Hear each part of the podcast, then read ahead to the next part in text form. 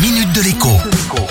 Bonjour à tous. Difficile d'échapper à la polémique du moment au sujet des réseaux sociaux. Faut-il, oui ou non, quitter WhatsApp? Et si oui, par quoi faut-il remplacer la messagerie phare mondiale? Vous avez sans doute entendu parler du succès des messageries alternatives, donc concurrentes, plus confidentielles, plus sécurisées, bref, bourrées de qualité. On parle ici par exemple de Signal ou encore de Telegram. Le problème, c'est que ces applications ont aussi leurs défauts. Par exemple, Telegram est une application russe à la base, ce qui pourrait ne pas plaire forcément à tout le monde.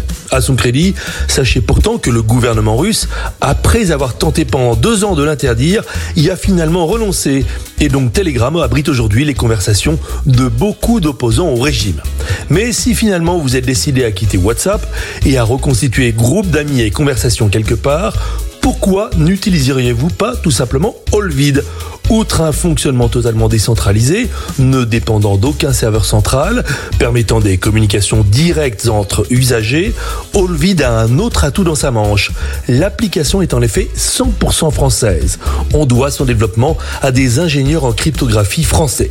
Et parmi les choix réalisés pour développer Allvid, ces ingénieurs ont supprimé toute notion d'annuaire. Cela peut sembler être un défaut, mais à bien y réfléchir en ce moment, pour certains, cela pourrait être perçu surtout comme étant un avantage. À demain. La minute de l'écho avec Jean-Baptiste Giraud sur radioscoop.com et application mobile Radioscoop.